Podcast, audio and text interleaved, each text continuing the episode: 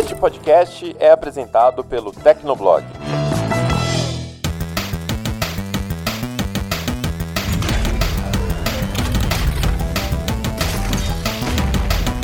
Fala galera, tá começando mais um Hit Kill, o podcast de games do Tecnoblog. Eu sou a Vivi Werneck. E eu sou Felipe Vinha.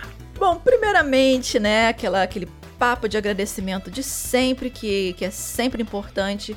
Queria é, é, agradecer a todos os ouvintes que têm comentado, que têm compartilhado.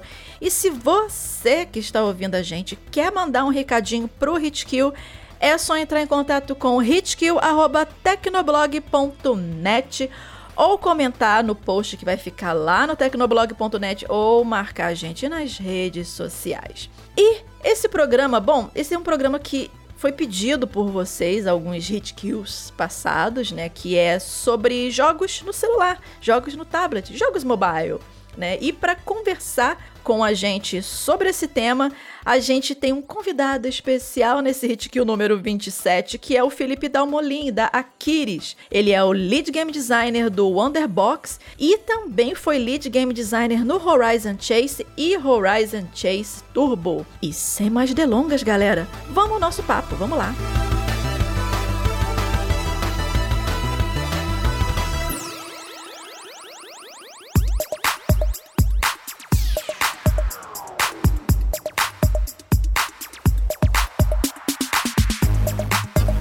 Já devem saber, os games, os games para celulares, os games para tablets, eles são extremamente populares por justamente serem mais inclusivos, né? É mais fácil hoje em dia você ter um celular na mão, é, mesmo que ele não seja lá um topo de linha, do que montar um PC gamer com preço que as peças estão é, hoje em dia, ou um console de nova geração. Só para você ter uma ideia, a gente fez uma pesquisinha aqui no Hitkill, porque né, a gente pesquisa as coisas dentro do possível. o mercado de jogos mobile, ele, cara, ele movimenta assim bilhões de dólares todos os anos. Só para vocês terem uma ideia, se vocês forem pesquisar lá no site Sensor Tower, que é especializado em relatórios sobre economias e sobre economia, perdão, e aplicativos, só em 2020 apps de jogos como, por exemplo, Pokémon Go, PUBG é, Mobile, Call of Duty Mobile, eles assim, eles estiveram assim no, no top 10 de receita dos Estados Unidos, tanto na App Store quanto no Google Play. E aí você combinando esses jogos com o Marvel Strike Force e, por exemplo, Dragon Ball Z, o Dokkan Battle, ele resultou, ainda segundo esse Sensor Tower, né? É, ele resultou numa receita de quase um bilhão e meio de dólares. Cara, é muito dinheiro envolvido. Para algumas pessoas ainda terem aquele pré-conceito de chamar os jogos mobile de joguinhos. Ou, ai, você joga no celular, você não é gamer.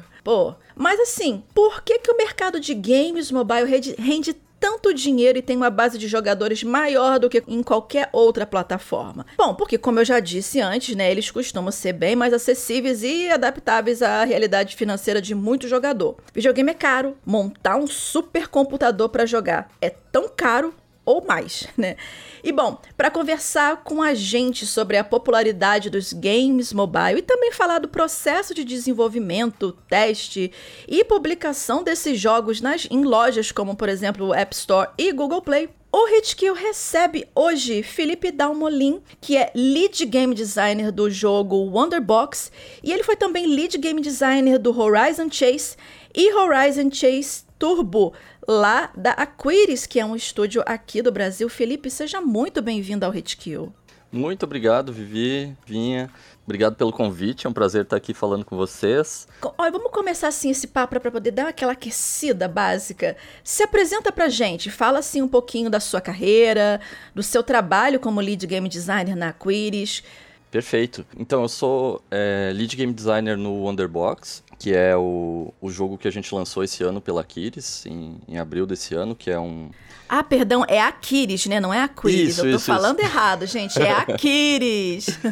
é Aquiris. Mas a gente tem até um, um bingo na parede da, da, do escritório lá de todas as formas diferentes de, de falar que a gente já, já ouviu. escutou. Então, fica tranquilo.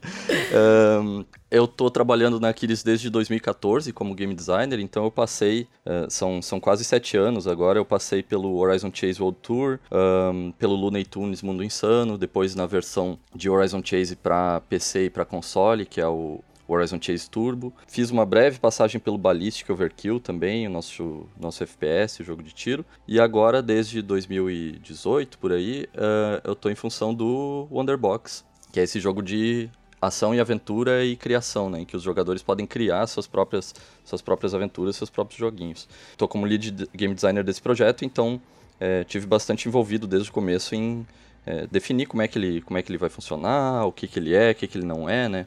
E tem sido uma, uma aventura bem, bem, bem legal, bem divertido trabalhar com esse jogo e, e acompanhar depois do lançamento o que, que a comunidade uhum. vem fazendo com ele, né? O Wonderbox já está disponível no Apple Arcade, né? Que eu vi aqui. Isso, exatamente. Ele é exclusivo para Apple Arcade, que é o sistema de, de assinatura da de Apple. assinatura da Apple. É como se fosse um Netflix de, de jogos da, da Apple, né? O Apple Arcade, inclusive, eu assino, eu acho bem legal, porque traz justamente essa proposta de jogos mobile é, diferentes, né? Que não são só aqueles jogos que você fica jogando eternamente para conseguir as coisas de graça ou então tem que gastar algum dinheiro extra. Oh. E é, tipo, nada contra o formato. Tem muita gente que gosta. Eu, inclusive, jogo muito jogo assim. Mas o Apple Arcade ele foge bastante dessa proposta aí para quem é, tiver interesse. E nem é tão caro assim também, né? Mas a gente fala mais sobre ele ao longo do papo.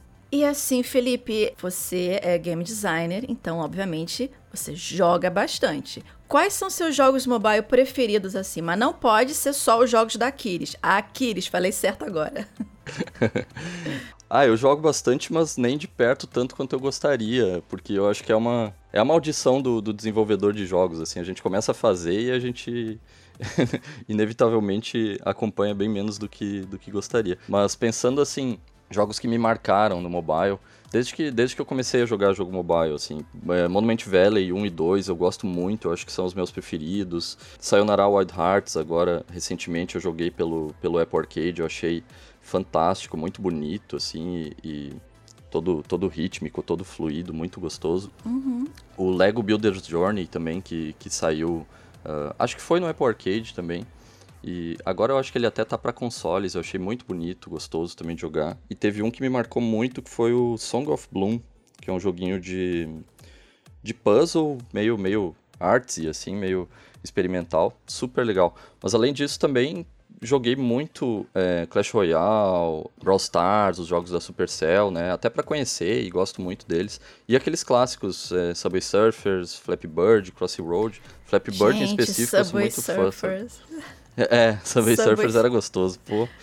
Olha, eu, uh, eu abri aqui meu celular agora e assim, eu sou uma eu sou bem mais casual para jogos mobile. Por exemplo, eu tenho aqui vários puzzles do tipo, tenho aquele Bubble Witch, adoro Bubble Witch. Ah, ah gente, sim. das bolinhas. ah, gente, adoro isso. Não sei, nunca acaba, né? Porque jogo, esses jogos assim tem dessa. Você chegou na fase 1 milhão 420 mil e aí depois eles lançam um pack com mais 500 mil fases. Então você tá eternamente preso no looping do jogo, né? Isso, é infinito o negócio, né? Pois sabe é. que eu não joguei esses aí, um dia eu preciso jogar. Eu joguei é, muito é, clone, esses jogos, assim, mas... Isso, esses jogos da King né? Que é. esse Bubble Witch é da King, né? É a mesma produtora do Candy Crush e do Angry Birds também é King? Não. Não, né? É não, outro. Angry ah, Birds, Birds é, é Rovio. Ah, é verdade, é Rovio. Então, mas tem o Candy Crush, né? Que é, pelo amor de Deus, acho que todo mundo alguma vez na vida instalou esse jogo. Mas assim, eu sou, uma, eu sou mais puzzle e mais esses joguinhos de, de attacks, essas coisas assim. Corrida também. Eu joguei o, o, o Horizon Chase no meu, no meu celular, entendeu? Também tam, tenho ele. É, eu também. Gosto né? muito. Por quê? Por quê, né? Por que será, né? Horizon Chase, eu, eu, se eu não me engano, eu na época eu fiz um review para algum lugar que agora não estou lembrando. E aí eu joguei no PC. Na época era o único joguinho que rodava no meu PC. Ele é muito bem otimizado. Aí depois eu é, comprei ele no PS4, depois eu comprei ele no Switch e eu comprei ele também no, no iOS. Então eu sou bem fã. Eita, pegou onde tinha para pegar. Exatamente. Foi atrás, que legal. Ele tem esse aspecto assim de a galera, a galera gosta bastante assim um, um clássico cult, vamos dizer assim. Quem gosta vai atrás e, e quer edição física. Agora lançou para Vita recentemente, esgotou bem rápido também. E bom, como eu falei, eu sou grande fã de Horizon Chase, comprei mais de uma versão, justamente porque eu sou uma pessoa que foi muito, viveu muito, foi criada por Top Gear, né? O clássico. E o Horizon Chase foi inspirado lá no, no Top Gear, mas com visuais, né, bem melhores e gameplays também modernos, né? Acho que a primeira versão lançou em 2015.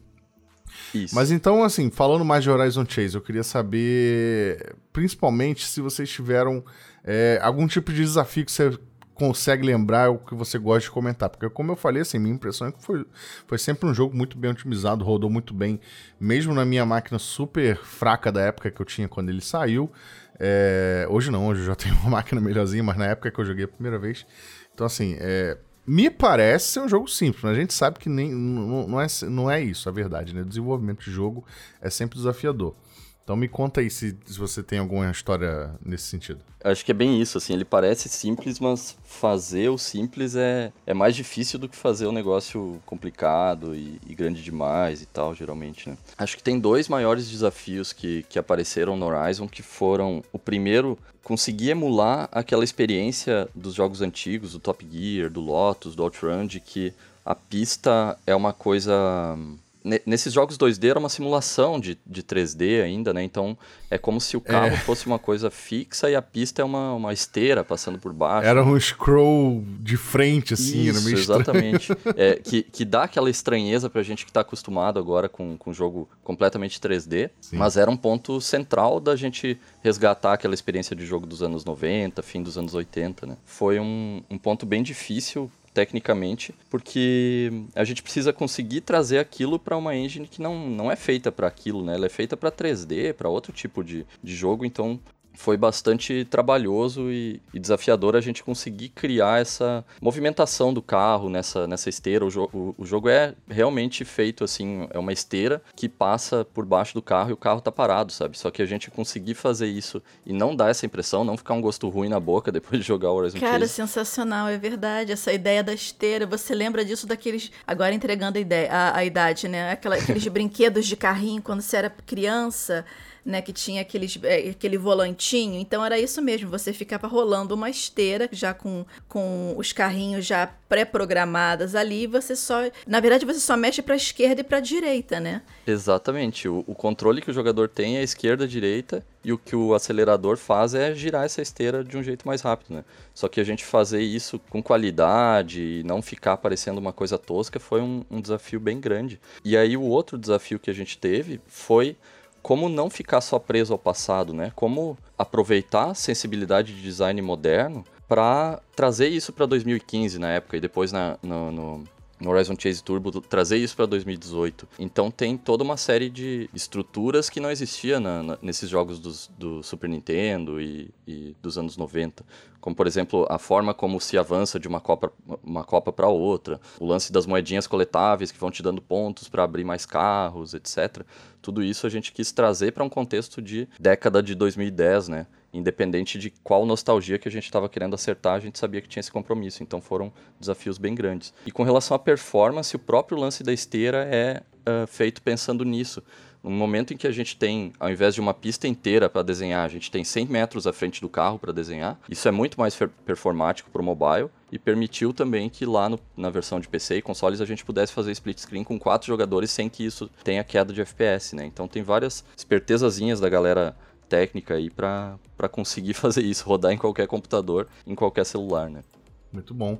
E aí tu falou, tu falou já de algumas outras inspirações que o jogo teve, né? Não foi só Top Gear, também teve OutRun e tudo mais.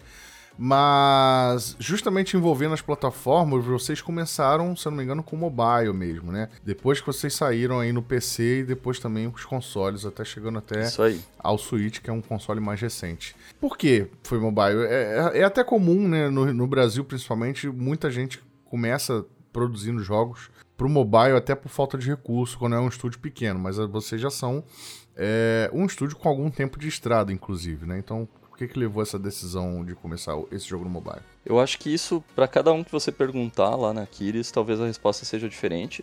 Do meu ponto de vista, que estava entrando lá na época, o que eu enxergo é o seguinte: a Kiris tinha feito jogos para Facebook, né? Fez o Ballistic, que na época era para a plataforma de games do Facebook. Fez uma, uma conversão para Steam depois, então parece que o mobile era um mercado que a gente sentia que precisava, precisava conhecer, precisava explorar, sabe? Na época estava lançando jogos de muita qualidade para mobile, tanto free to play quanto, quanto jogos premium, mas o Monument Valley, o próprio Crossroad, e a gente estava inspirado por, pô, a gente precisa fazer alguma coisa nessa linha também, um jogo que seja menor, que a gente consiga fazer em menos tempo.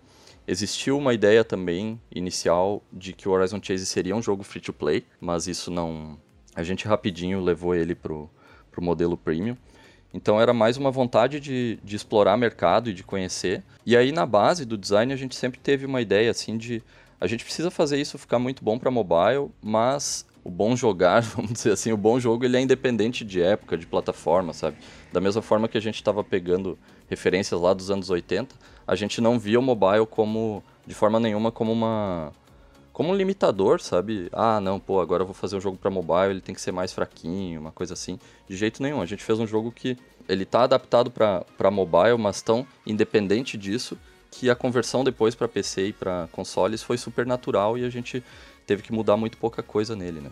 Como é que é esse processo pra, de, de, de portabilidade para diferentes plataformas do mesmo jogo, né? Por exemplo, se é mais fácil, menos custoso ou menos é, burocrático você adaptar e publicar um, jo um jogo em dispositivos móveis ou em PC ou consoles, por exemplo. O que, que a experiência do Horizon Chase mostrou para vocês aí na Kiris? Console é de longe o processo mais, mais complicadinho, né? Porque tem toda uma, uma etapa de, de verificação, certificação e tal. Então no console é o natural é que o jogo tenha que estar pronto uns, uns 3, 4 meses antes do, do lançamento, no mínimo, para passar por todo esse processo com a, com a plataforma. Na outra ponta a gente tem o Android e o, e o Steam, que é onde é, é mais direto. Eu, eu quero publicar o jogo, eu coloco ele lá e não tem uma grande verificação de que o jogo está certinho, de que não, não infringe nenhuma regra.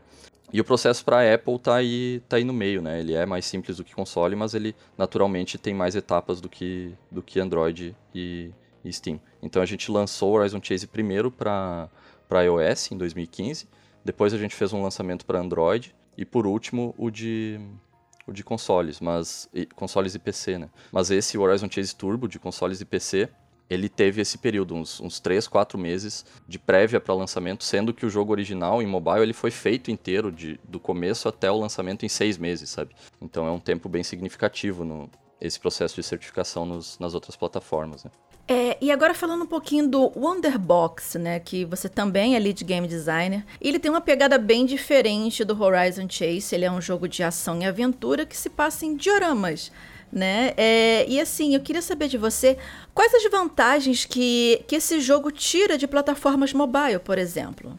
Eu acho que a maior delas é, talvez seja a parceria que a gente tem com a, com a Apple, com a Apple Arcade, porque é aquilo que a gente estava falando, é um sistema de. um serviço de assinatura, né? Então no momento em que a gente lança o jogo para Apple Arcade, a gente já sabe que vai ter um público esperando novidades dentro dessa, dessa plataforma, um público que não vai ter atrito nenhum para é, conseguir o jogo. Não é, não é a questão aquela do free to play, de, de que sabe que tem vai ter que gastar internamente. Também não é o premium, que o cara vai ter que gastar uma grana só para ter acesso ao jogo, né? Então eu acho que isso é o, a, a, melhor coisa, assim, é um jogo muito baseado em comunidade, em, em gente criando conteúdo, né? Porque é um jogo de criação. E a gente poder lançar já dentro desse, desse espaço que já tem gente é, esperando por isso, foi muito, muito bom e tá, tá tendo um resultado muito legal. E a mesma coisa se dá para como a gente desenvolve o jogo a partir daí, né? Quem, quem jogou já, já viu que tem, tem algumas plaquinhas de coming soon dentro do, da interface do jogo, então a gente está trabalhando, já lançou um, um, update com conteúdo novo, a gente está trabalhando em próximas atualizações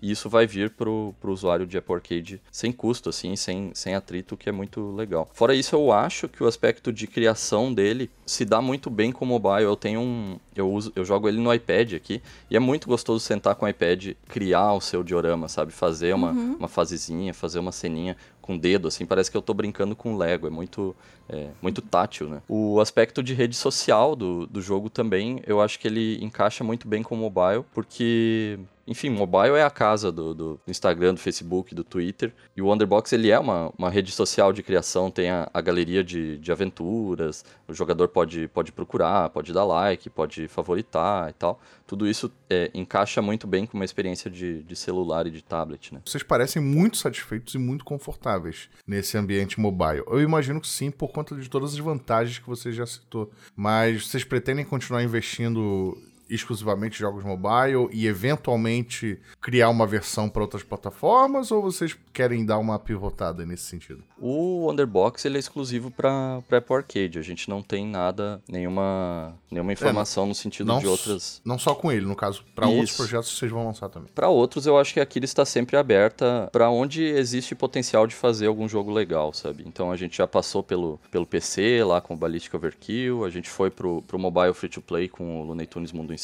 O Horizon Chase é o cara que transitou por todo esse, todo esse espectro, assim, desde o Android até o iOS, até PC e consoles. Acho que pensando em projetos futuros e tudo, qualquer um desses lugares ainda é uma, uma possibilidade, né? A gente não, não fechou portas somente para o mercado mobile ou somente para console, etc. Como eu cheguei a comentar no início desse papo, né, a maioria dos jogadores, vamos dizer assim, né, em, todo, em quase todos os relatórios que aparecem de, de pesquisa de games, né, a parte dos jogadores mobile é sempre maior do que de PC e consoles, né, o próprio IDC, que é um outro site, que é uma outra empresa especializada em marketing inteligência também, que elabora alguns relatórios sobre games também, aponta isso, mas é aquela coisa, beleza, a maioria das pessoas tem um celular na mão, mas não necessariamente esse celular ele é um top de linha, às vezes ele é um celular um pouco mais modesto, ou é um celular um pouco mais fraquinho, né? E assim, às vezes o que pode ser extremamente inclusivo, às vezes não é tanto, porque às vezes o cara tá lá com aquele celular um pouquinho mais modesto e não consegue instalar determinado jogo como ele gostaria, porque ele não tem um mínimo de requerimentos é, técnicos específicos, né? Então, eu acredito que um dos grandes desafios de quem desenvolve jogos para dispositivos móveis seja essa questão de como fazer para enxugar e otimizar o seu jogo o suficiente para abranger o maior número de dispositivos possíveis, né? Não dá para de repente, não dá para abraçar todo mundo, infelizmente, mas o maior número de dispositivos possíveis, e isso sem, obviamente, perder a, a qualidade técnica e visual do seu jogo. Como que a Kiris encara essa questão do, de jogos e os aparelhos? A Kiris tem um olhar muito, muito afiado para isso, assim, principalmente por conta do, do pessoal que está lá do lado de, de arte técnica, o Hamilton, que é um dos, dos, dos fundadores da empresa, e, e o pessoal de programação também eles estão sempre de olho nisso. Então, é uma coisa que a gente vê até, principalmente quem está começando, ou algum estúdio bem pequenininho, que, que são duas pessoas fazendo o jogo, o pessoal vai vai tacando asset para dentro do, do jogo, assim, sem muita preocupação com a performance, e daí depois que o jogo tá pronto, percebe, putz, mas isso só funciona num, num PC de topo de linha, sabe? E daí tem que trabalhar para resolver a questão da performance, e isso é muito difícil. É, na Aquiles a gente está sempre de olho nisso desde o começo, assim, quais decisões é, com relação ao produto vão deixar ele mais, mais, mais acessível ou deixar ele mais é, restrito. E a gente sempre trabalha para abranger o máximo de, de plataformas. Né? Então são coisas bobinhas, assim, por exemplo, transparência é uma que me pegou muito quando eu, quando eu comecei a, a trabalhar com, com jogos. Só de eu dizer, ó, tal coisa tem que ficar transparente, já levanta um monte de bandeira vermelha na sala, assim, não, não, não, transparência em mobile, não, transparência em mobile, não. Então são, são esses detalhezinhos, assim, que a gente às vezes nem imagina que, que existe esse tipo de dificuldade na hora de fazer o jogo. Tem um monte de restriçãozinha, coisa que a gente tem que pensar. Tem um negócio que eu acho muito legal também, que eu não conhecia, que é o, o LOD, né, o Level of Detail. Então, se você tá olhando um boneco super de perto, ele tem uma poligonagem X. Se a câmera afasta, existe um outro modelo feito para ele que é com uma poligonagem reduzida e eles trocam, sabe? É, a hora que a câmera tá longe, o boneco não é o mesmo que ele ah, é não. quando ele tá Gente. perto, sabe? Então tem essas espertezas, assim, de. Isso, inclusive, rolou uma zoeira, se eu não me engano, no, no Spider-Man de PS4. Não sei isso, se chegaram a ver. O Cyberpunk, ele teve muito problema com isso no, no PS4, porque Sim. mesmo vendo o boneco de perto, ele tava com o LOD de, de longe, assim, Meu Deus, Ele tava como Inverteram. se estivesse olhando a um quilômetro, é. Então tem essa, toda essa técnica, assim. Eu não domino isso porque a minha área não, não chega a alcançar aí, mas eu tô sempre de olho no que, no que o pessoal me, me diz, assim, que eu tenho que tomar cuidado, né? Ó, toma cuidado com transparência, toma cuidado com tal ou outra decisão. E aí, por exemplo, o Underbox, o fato de ele ser em dioramas, deixa ele mais performático, ele não é um mundo aberto. No Horizon Chase, o fato de ser uma esteira deixa ele mais performático. Então são várias coisas, né? É porque o, o, o, game designer ele começa a dar asas para a imaginação, né? Nossa, vai ficar lindo se isso daqui ficar translúcido. Fácil, e aí trocar, pira, trocar né? de ambiente assim, real time. E aí tá os programadores já arrancando arrancando os cabelos. Não tem como! Né? Exatamente. Né? ah, é muito engraçado. Mas o legal é, é, essa troca mesmo, né? Que é uma parte da, da, da, do desenvolvimento aprendendo com a outra. E aí você vê o que, que pode ser implementado, o que, que não pode. Por exemplo, esse do, da, da mudança do bonequinho perto de, e, e, longe, eu não sabia. Eu achava que era o mesmo, só que visto de um, de um outro ângulo, um pouco mais distante, né? Agora, o, o, os personagens do, da primeira versão do Cyberpunk do PS4 fazem todo sentido sentido. Só tava. Sim. só, a gente só tava vendo já a distância. É isso Mas, mesmo, presta atenção num, num, num, jogo de mundo aberto, um Assassin's Creed, um negócio assim. Sobe em cima da torre e tenta enxergar algum boneco lá longe. Ou eles não aparecem, ou eles estão com, com tipo três polígonos. Né? Sim, é aquela coisinha miudinha ali, que é, é, é basicamente para emular, vamos dizer assim, como que você veria objetos é, é, muito distantes, né? Você não consegue ver todos os detalhes, né? Exato. Então é aquela coisa, não precisa você enfiar um monte de detalhe num, bich, num bonequinho que o seu personagem está vendo a um, um quilômetro de distância, né? Você só vai deixar o seu jogo mais pesado à toa. Mais ou menos isso, né? E aí não vai rodar nos, nos, nos dispositivos uh, mais antigos e tal, que é uma coisa uhum. que a gente uhum. cuida bastante, né? A gente quer poder servir o máximo de pessoas possível, né? É, e ainda falando sobre essa questão de compatibilidade, né, ou não, de alguns jogos com alguns aparelhos, porque assim. É, infelizmente, não é todo mundo que pode comprar um, um celular, assim, uau, de última geração e tal. Então, assim, algumas pessoas realmente às vezes ficam, poxa, eu queria tanto jogar aquele jogo, mas não dá, meu celular não dá, o meu tablet não dá. E assim, algumas, algumas empresas, alguns sites estão buscando é, é, é soluções para isso, né? Eu dei uma pesquisada por, por alto e achei aqui, eu não sei se vocês conhecem o now.gg. É, eles lançaram recentemente uma, uma plataforma mobile em nuvem. Eu entrei em contato com a assessoria do, do serviço, né? E eles me disseram que a ideia dessa plataforma em nuvem é justamente possibilitar que tanto os desenvolvedores de jogos eles tenham condições de fornecer, por exemplo, os mesmos gráficos e interatividade do seu, do, do seu jogo, né? Em alto desempenho, né? Em nuvem. E a pessoa, independente do, do dispositivo que ela tem, seja ele mais, mais mais potente ou não, ou do sistema operacional, ele não tenha restrições para experimentar o, o, o jogo desse desenvolvedor na melhor qualidade possível, porque na verdade ele não está sendo rodado diretamente no seu aparelho. Você vai acessar ele em nuvem. Eu achei interessante a proposta, não, não testei ainda. Eu não sei se vocês conhecem esse site ou se conhece algum serviço parecido. Se tiver alguma sugestão assim, eu até aceito. Não conhecia, Vivi, legal, não vou, vou procurar sobre esse Now. Eu acho que tem uma, tem uma busca, assim, que está que tá acontecendo de, de tentar libertar a galera de, da restrição do hardware, né? Então, a gente teve sim, o, sim. o Stadia é, na tentativa de fazer também jogos em nuvem. Eu sei que a Microsoft está com... É, o Game assim. Pass. Game Pass hoje ele roda, ele roda jogo de Xbox no celular pelo navegador. Ah, é? O Game no... Pass tem isso, é? Sim, no, pra Android, se eu não me engano, é no próprio aplicativo. O Cloud, que tá Aí tá começando, pra... que, que, chegou o beta do Xbox Cloud aqui no Brasil, Sim, né? Que ainda então, não foi é lançado. Uhum. Aí pra iOS, a Apple não permite aplicativo de streaming de jogo, parece, né? Mas aí eles fizeram uma gambiarra que roda pelo Safari. Então, tipo, é uma parada que você, você olha, você pensa que é magia, entendeu? Porque é uma parada que você nunca imaginou que ia acontecer.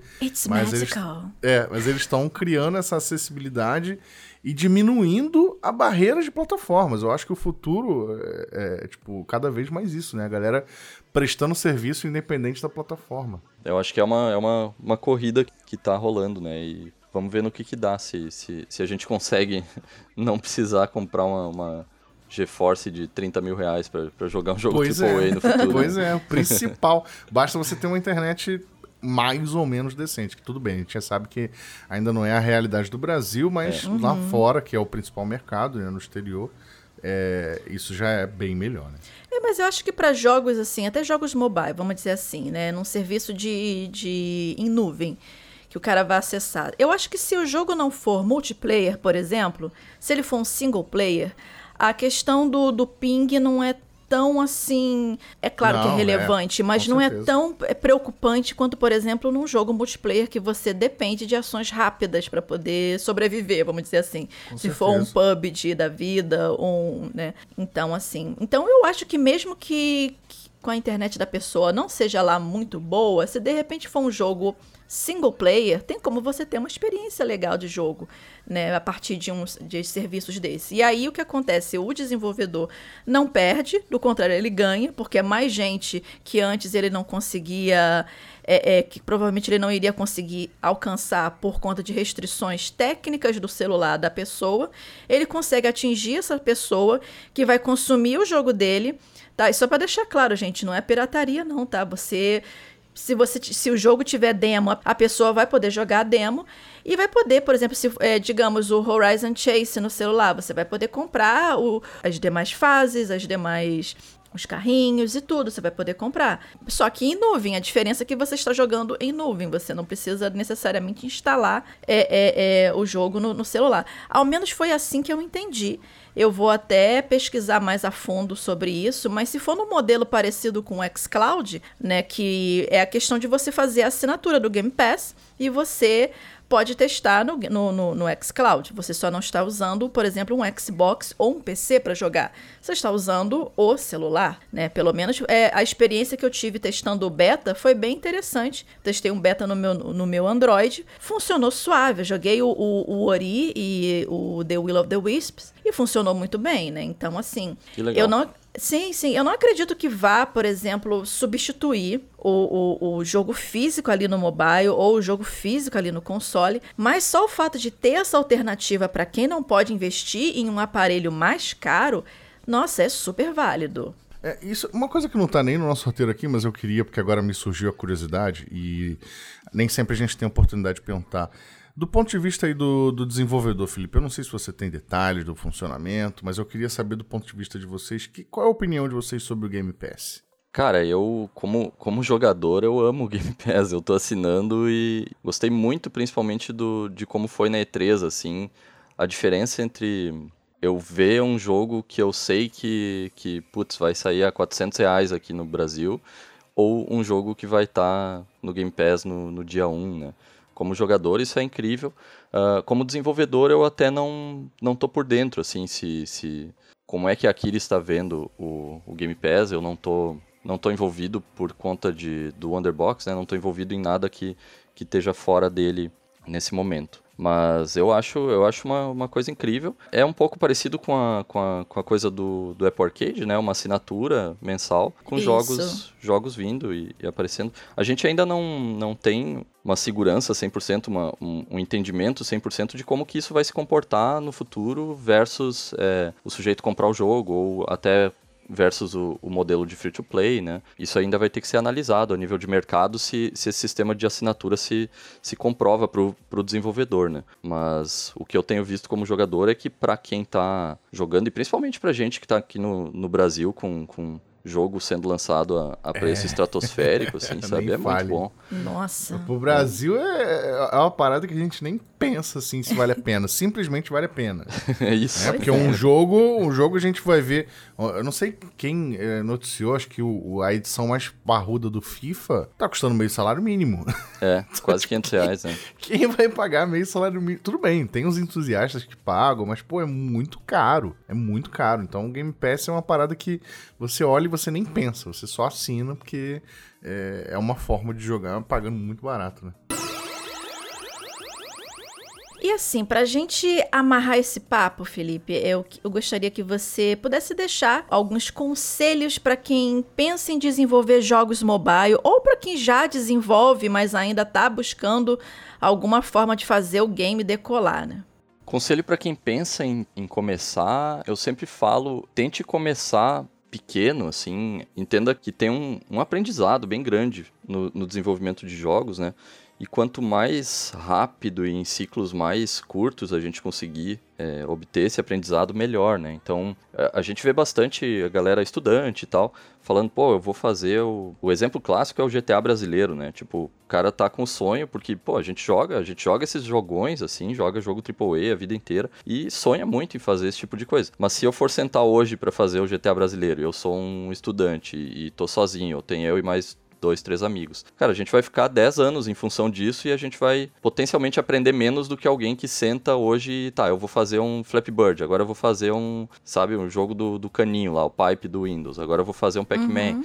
Então, para quem está começando, eu acho que é muito válido essa experiência rápida, assim, de é, ver do zero ao 100 um jogo sendo feito, desde concepção inicial até lançamento em plataforma, ver como é que ele se comporta na loja, sabe? Acho que isso é muito importante e, e válido como preparação para poder fazer coisas maiores e mais robustas, né?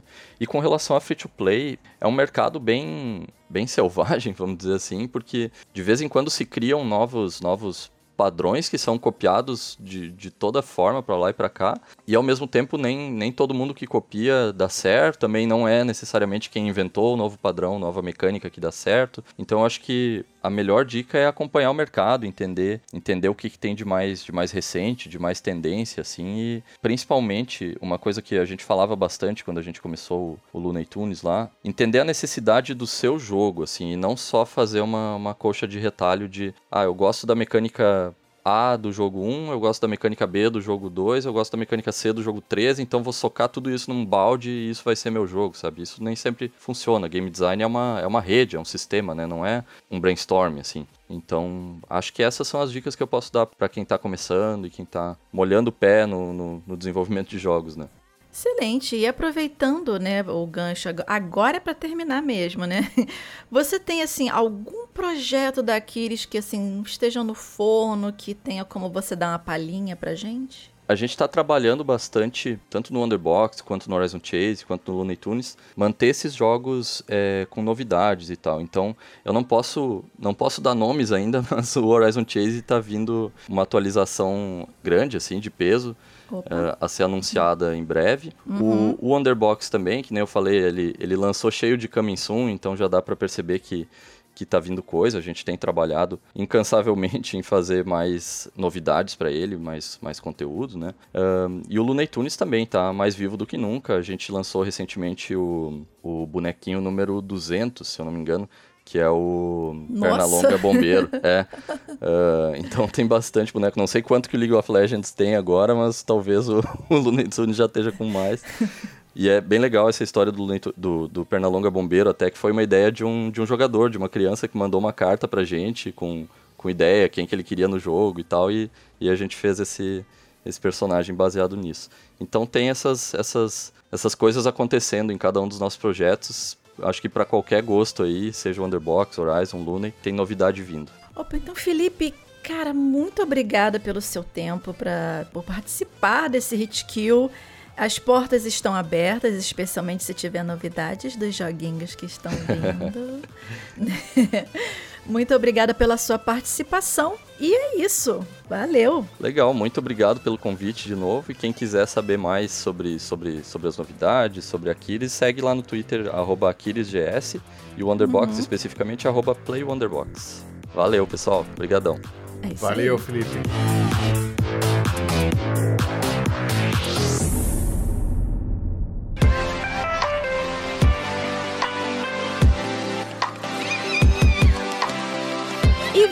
Vamos a nossas dicas de jogos, que é aquele bloquinho crocante em que o Vinha e eu, eu e o Vinha, Vivinha, trazemos para você algum jogo que a gente esteja, sei lá, jogando agora ou que jogou no passado e que vale a pena a gente conversar aqui com vocês e de repente, né, dar esse bizu, dar essa dica para vocês, para ver se vocês se incentivam a jogar também. E a minha dica de hoje é o Death's Door, né? Que ele teve lançamento no último dia 20 de julho para PC, Xbox One, Xbox Series S e X. né? Quase que eu me embolei aqui nesse monte de SX, né? Sabe como é que é carioca, né? Mas o Death's Door, ele é, ele é um joguinho bem peculiar, vamos dizer assim, bem interessante. Ele é da Devolver Digital, então você já pode imaginar que é uma coisa assim meio louca da vida, né? E é por isso que eu gosto tanto dos jogos da Devolver. E assim, ele leva os jogadores assim para um mundo bem assim peculiar, né? E, e, e interessante, onde os corvos né? Eles são responsáveis por coletar as almas dos mortos, né? Na verdade, o corvo é a morte, né? E o interessante é que, assim, é, não é aquela coisa assim, é, ah, é, é fantasmagórica, macabra, aquela coisa. Não. Os corvos, eles trabalham numa espécie de uma empresa, né? E você tem que ir lá bater ponto todo dia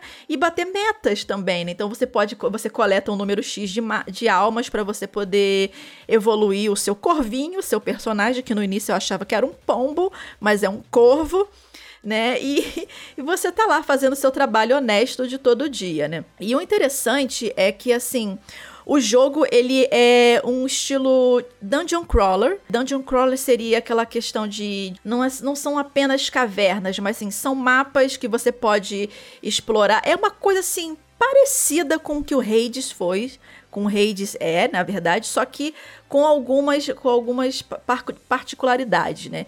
Ele tem um ar meio Souls-like, mas assim, não chega nem de perto a ter o mesmo grau de dificuldade, mas ele tem um nível de desafio do tipo, você tem que analisar que tipo de abordagem você faz para cada personagem, ataque, defesa e tal. Os mapas, eles não são gerados aleatoriamente, o que para mim foi um ponto bem positivo, porque ele cria uma sensação de, de noção onde você está, sempre que você precisa voltar voltar para você saber exatamente o que, que você tem que destravar ou não. E o interessante é que assim, se você morrer ou se você salvar o jogo voltando para o seu escritório para você fazer upgrades, todos os inimigos resetam novamente. E aí você lembra um pouco do, dos Souls-like por conta disso. O jogo ele, é, ele, ele vai tendo uma curva de aprendizado interessante, ele vai aumentando o nível de dificuldade conforme você avança, e ele é muito gostosinho de jogar, né? Assim, ele tem aquela visão isométrica, né? Aquela visão de cima para baixo, né? Aquela câmera fixa na, na, na parte superior da tela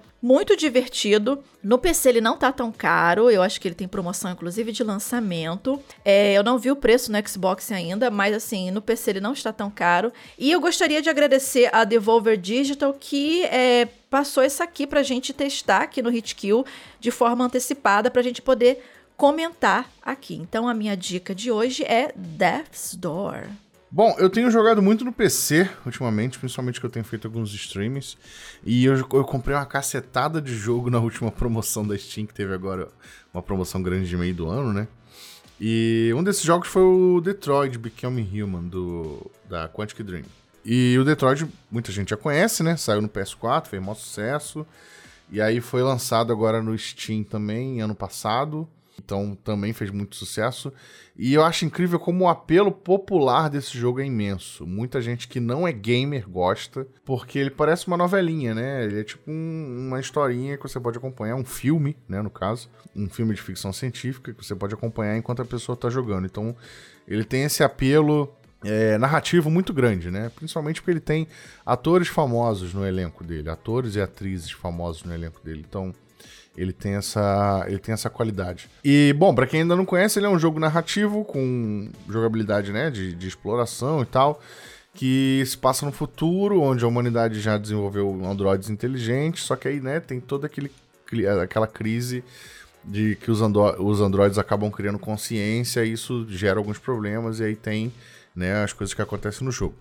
Tem três personagens principais, que é o Connor, que é um androide policial, a Kara, que é uma androide de doméstica, né, de, de afazeres domésticos, e o Marcos, que é um androide também doméstico, mas que ajuda um, um pintor, né, nas, nas, nas, coisas, nas tarefas de casa. E aí cada um tem a sua própria história e elas se cruzam ou não, de acordo com as suas decisões, né, e aí você vai até o final alternando os capítulos com cada um dos personagens. E bom, muita gente tem muitas críticas à história, principalmente a forma como ela é, é, apresentada e tal, mas eu acho até um jogo bem, bem divertido, bem simpático.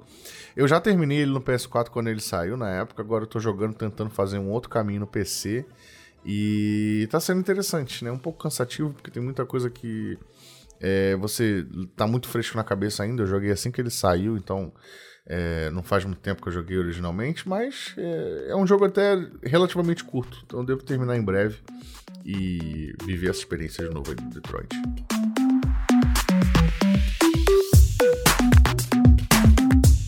Isso, galera. Chegamos ao final de mais um Hit Kill, nosso Hit Kill número 27. E aí, o que, que você achou?